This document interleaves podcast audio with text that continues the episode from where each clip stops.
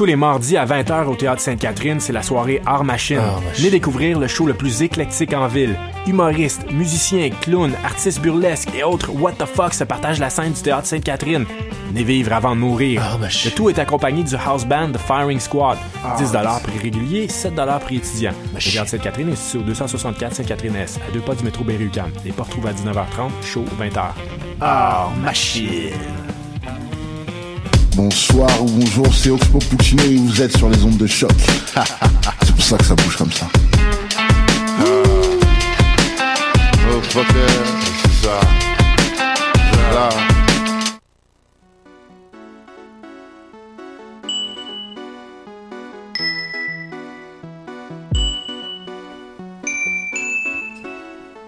Sans dentelle, émission du 12 décembre 2017.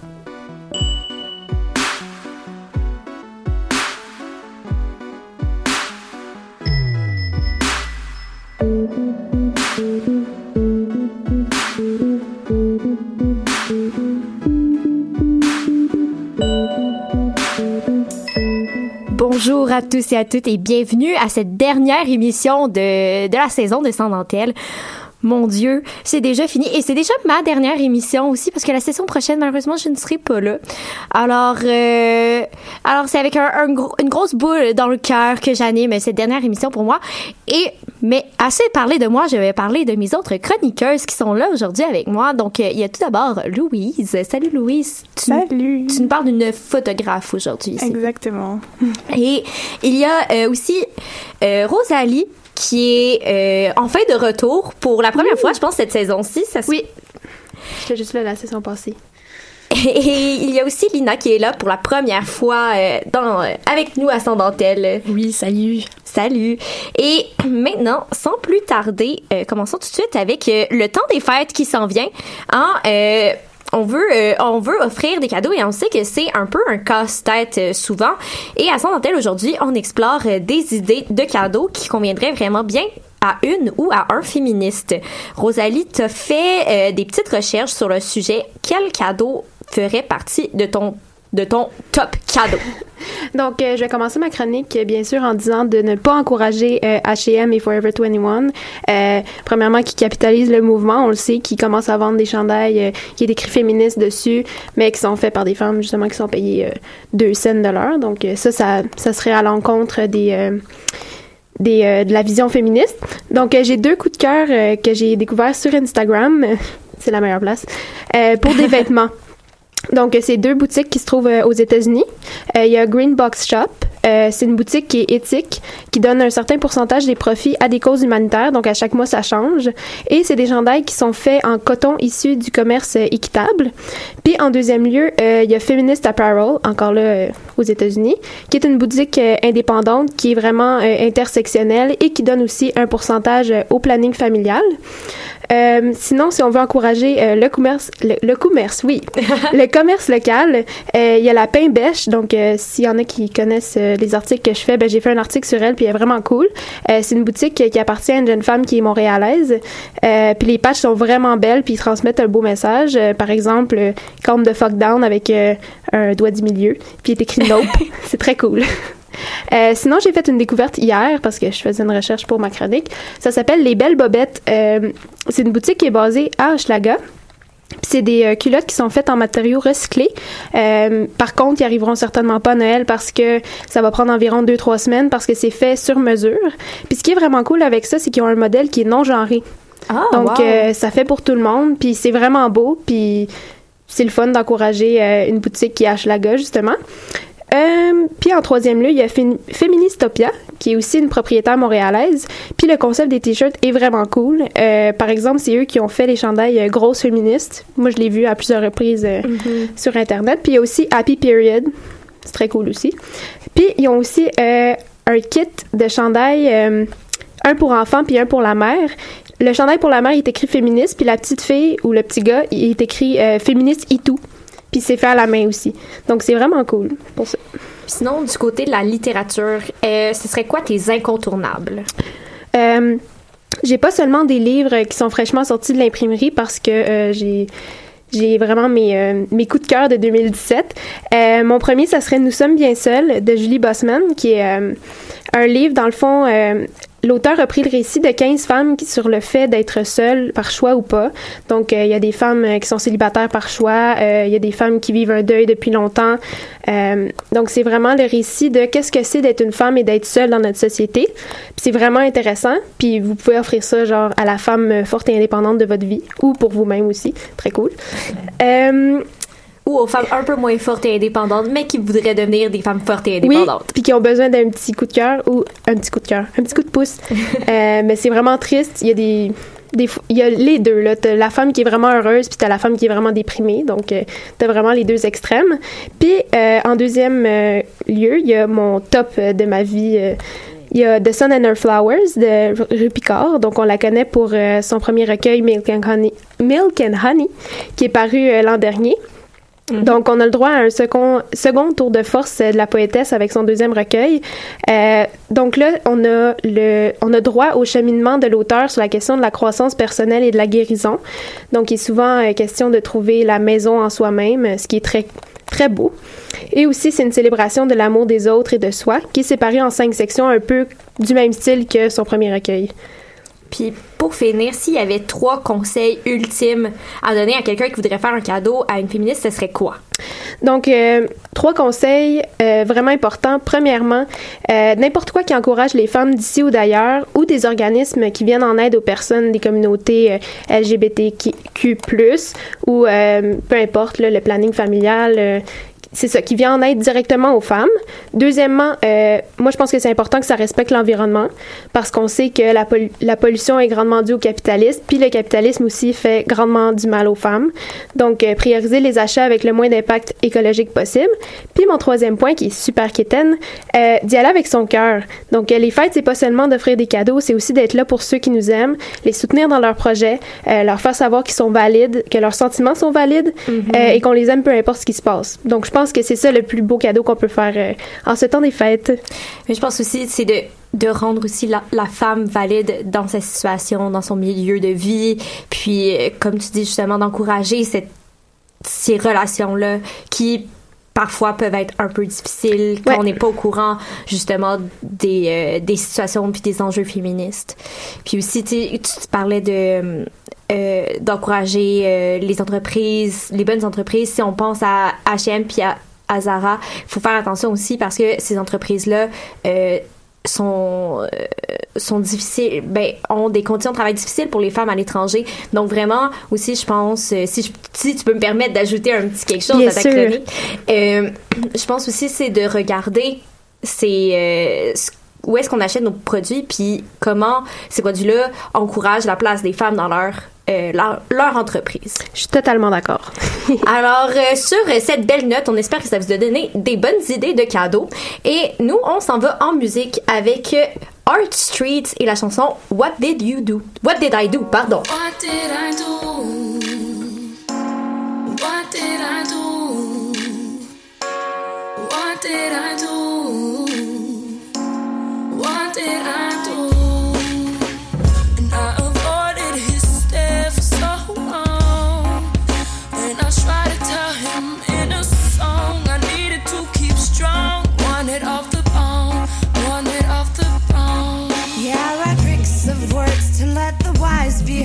Comments on this society and freedom that won't be letting me do whatever the fuck I wanna do. Maybe go to school and help out my aunt to live how I want. I'll need a few grand, but then I'll succeed and it'll be grand.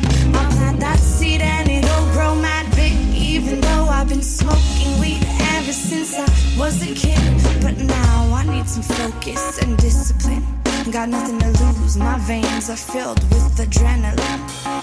I know you all struggle With life decisions we juggle, Wishing we were still kids, bubble double.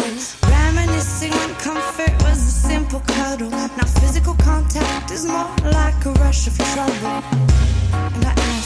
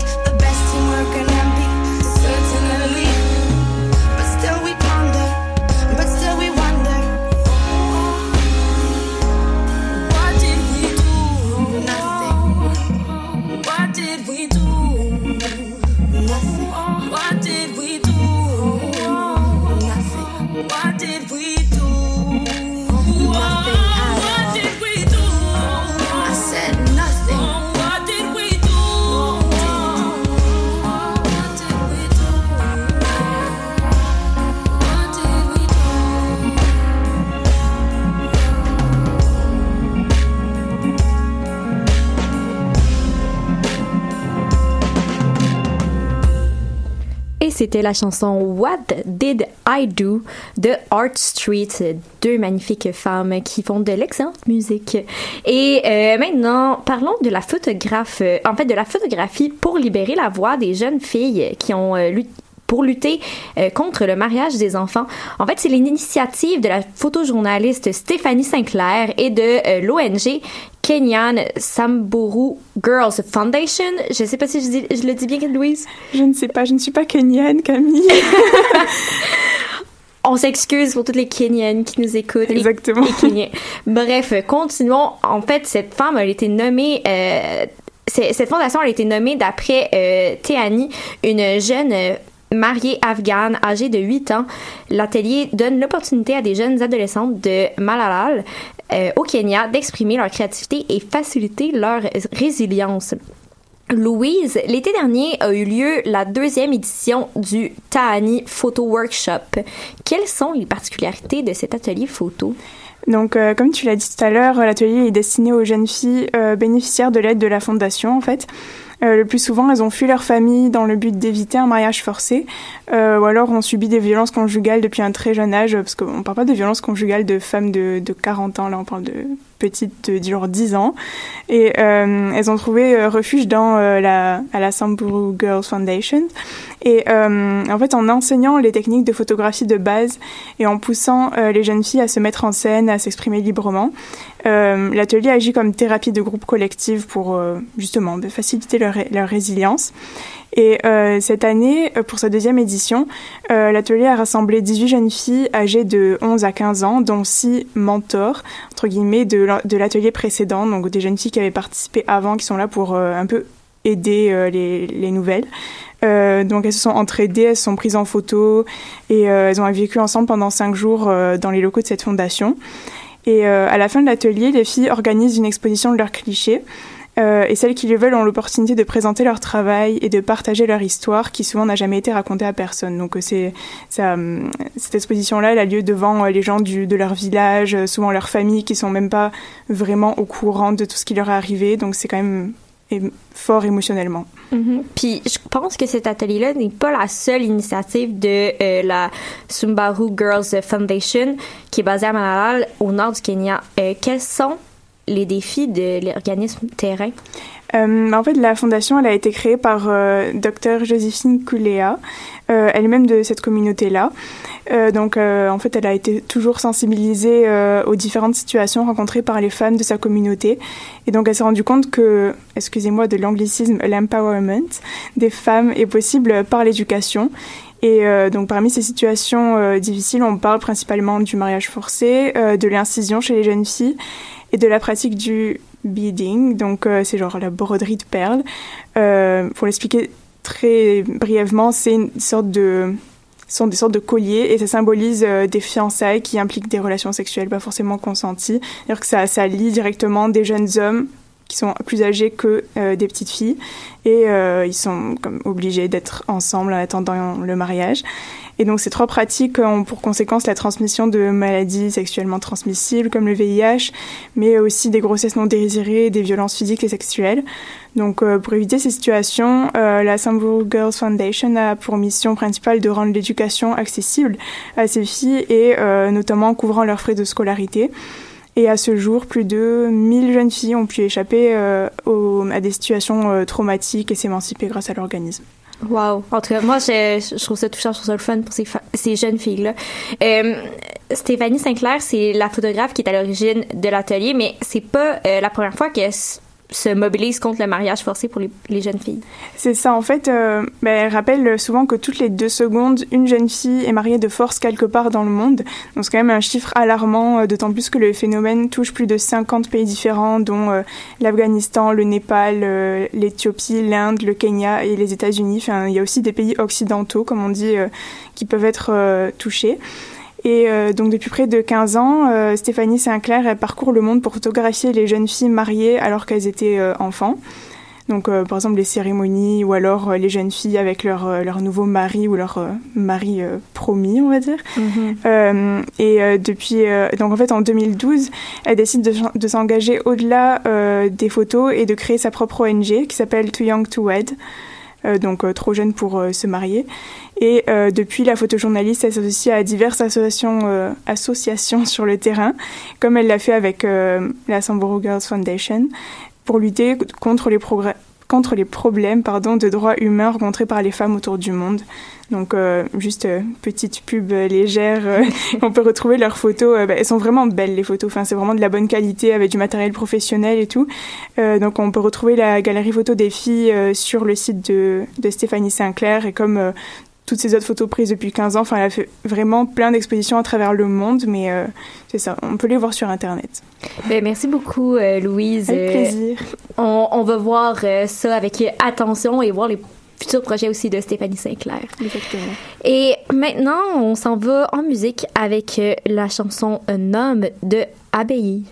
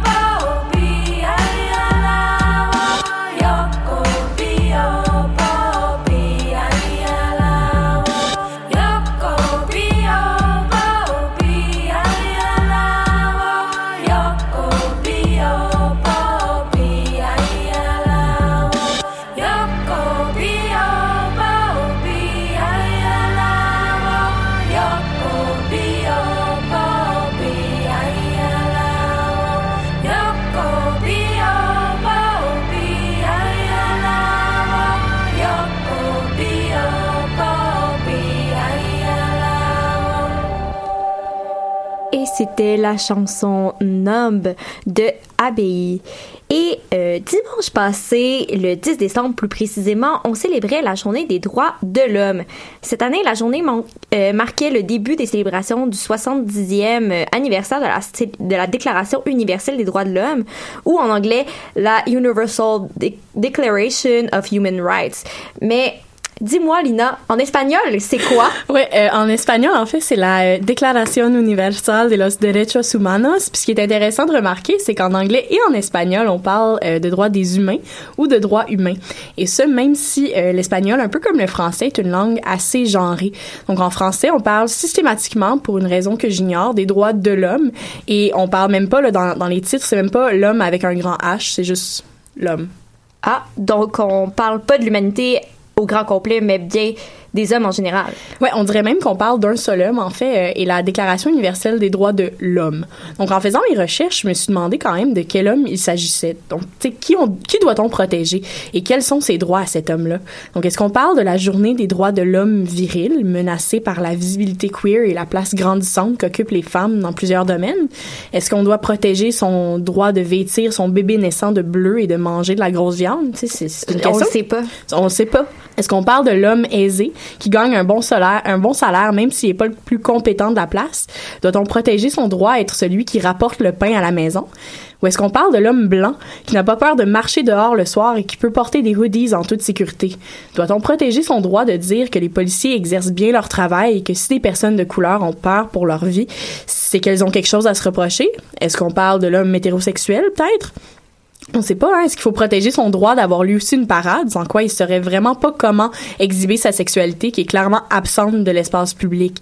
Je pense qu'avec avec ces recherches-là, avec ces questions-là, on, je pense que si l'ONU a pris la peine de souligner l'homme, même si on sait pas lequel, c'est qu'il doit être en danger. Donc peut-être que ce serait une bonne idée d'en envoyer quelques-uns à l'UNESCO. Question de les mettre sur leur liste du patrimoine mondial. Ou peut-être qu'il faudrait célébrer cet homme et tous ses droits avec une journée. C'est une très bonne, euh, très bonne euh, question et proposition.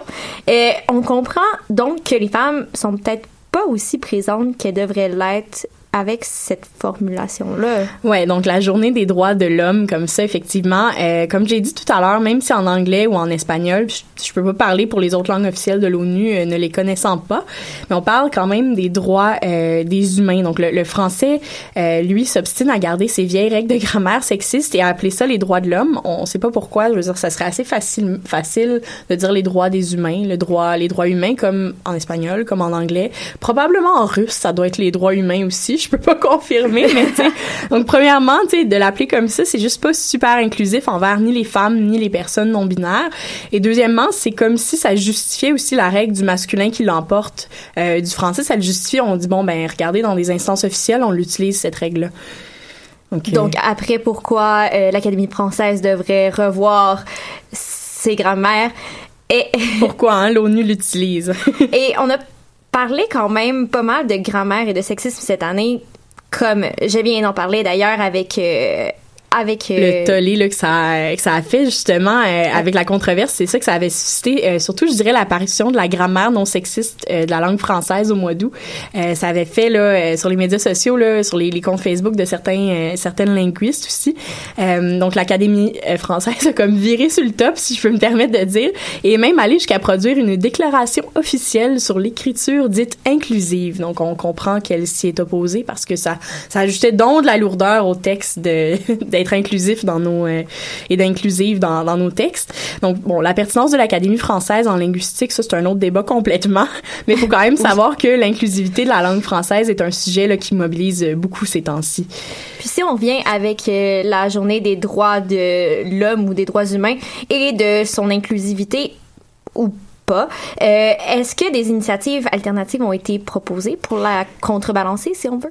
Euh, ben, il faut quand même dire qu'à la base, bon, la déclaration et la journée qui la célèbre se veulent inclusives. La prémisse de la déclaration, c'est quand même que tout le monde soit égal et que toutes ces personnes devraient avoir les mêmes droits. Euh, c'est juste qu'en pratique, bon, ce l'est pas vraiment. D'un certain, même la plupart, on va se le dire, des pays signataires de la déclaration respectent pas vraiment le droit de toutes et de tous en pratique. Si on parle aux États-Unis, si on parle bon des, droits des, surtout des femmes de couleur et des personnes de couleur en général, Mhm. euh, ou euh, je veux dire, certains pays là, qui, ont, qui ont pu signer, même au Canada, même ici dans des pays qu'on dit euh, euh, où les femmes sont, sont supposément euh, égales de tout le monde, tu sais, c'est sûr que euh, de dire que bon c'est c'est pas inclusif dans le nom, mais c'est pas non plus inclusif euh, dans euh, dans la pratique. Puis pour ce qui est du nom, euh, je pense que les auteurs euh, et l'autrice de la grammaire euh, non sexiste dont on parlait tout à l'heure l'ont assez bien résumé. Donc la place de la femme reflète la place qu'on lui donne dans la société.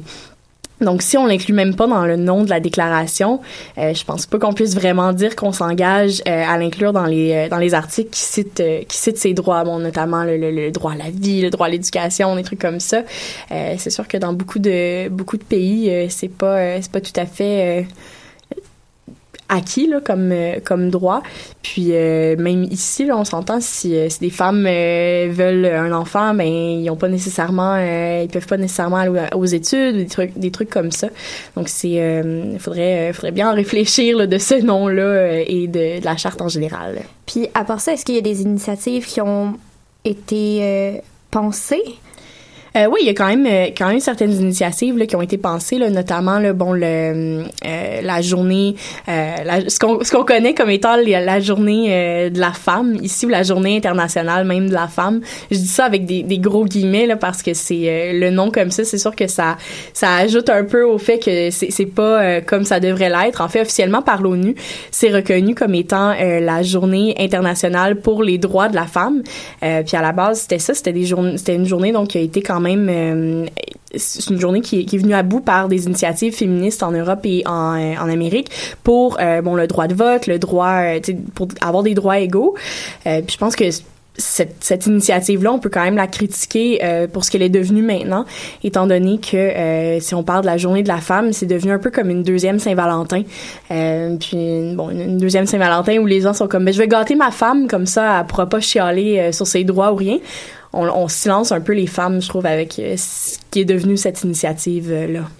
En fait, c'est très en surface. Là. Le- je veux dire, on, on parle pas des luttes expressément féministes, on parle pas du sexisme ordinaire qui se trouve dans la société, on parle seulement de bonne fête, madame. Bonne fête, madame. Puis si même on, on parle des luttes, ça reste quand même dans une perspective qui est très matérialiste, euh, puis qui se consacre sur bon ben hein, les femmes on veut un salaire égal, puis c'est c'est ça. Ouais, un, quelque chose qui est quand même assez basique aussi, on s'entend.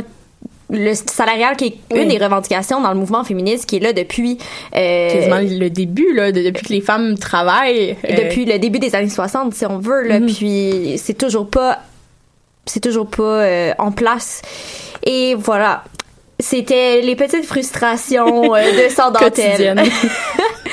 et c'est déjà la fin de cette dernière émission de la saison c'est ce- ce- ça va être mon petit moment kitten. Ce fut un plaisir pour moi d'animer ça et d'avoir euh, ça entre les mains. C'était mon petit bébé de- des deux dernières sessions. Et vous tombez encore quand même avec des une euh, entre bonnes mains avec euh, Cassandre et Sarah qui vont s'occuper la session prochaine. Bonne